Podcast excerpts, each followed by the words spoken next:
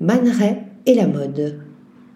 Après le musée Cantini de Marseille en 2019 et le musée du Luxembourg à Paris en 2020, c'est au tour du musée de la mode d'Anvers de montrer les photographies de mode de Man Ray, confrontées cette fois-ci à des créations de stylistes et de photographes actuels influencés par l'œuvre du surréaliste tels Martin Margiela, Elena Lumelski, Olivier Teisken, Dries Van Noten et Dirk Van Sen.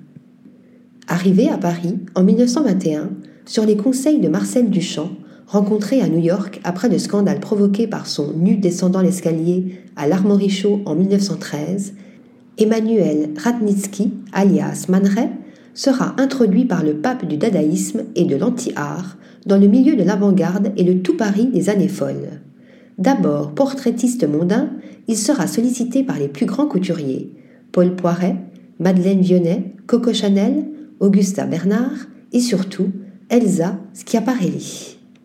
La sophistication et l'étrangeté de ses mises en scène, mais aussi de ses jeux d'ombre et de lumière et de ses recadrages, l'atmosphère onirique créée par ses solarisations, colorisations, surimpressions et autres expérimentations techniques conduisait, en effet, la photographie de mode, alors encore purement illustrative et utilitaire, sur des terrains plus artistiques et poétiques.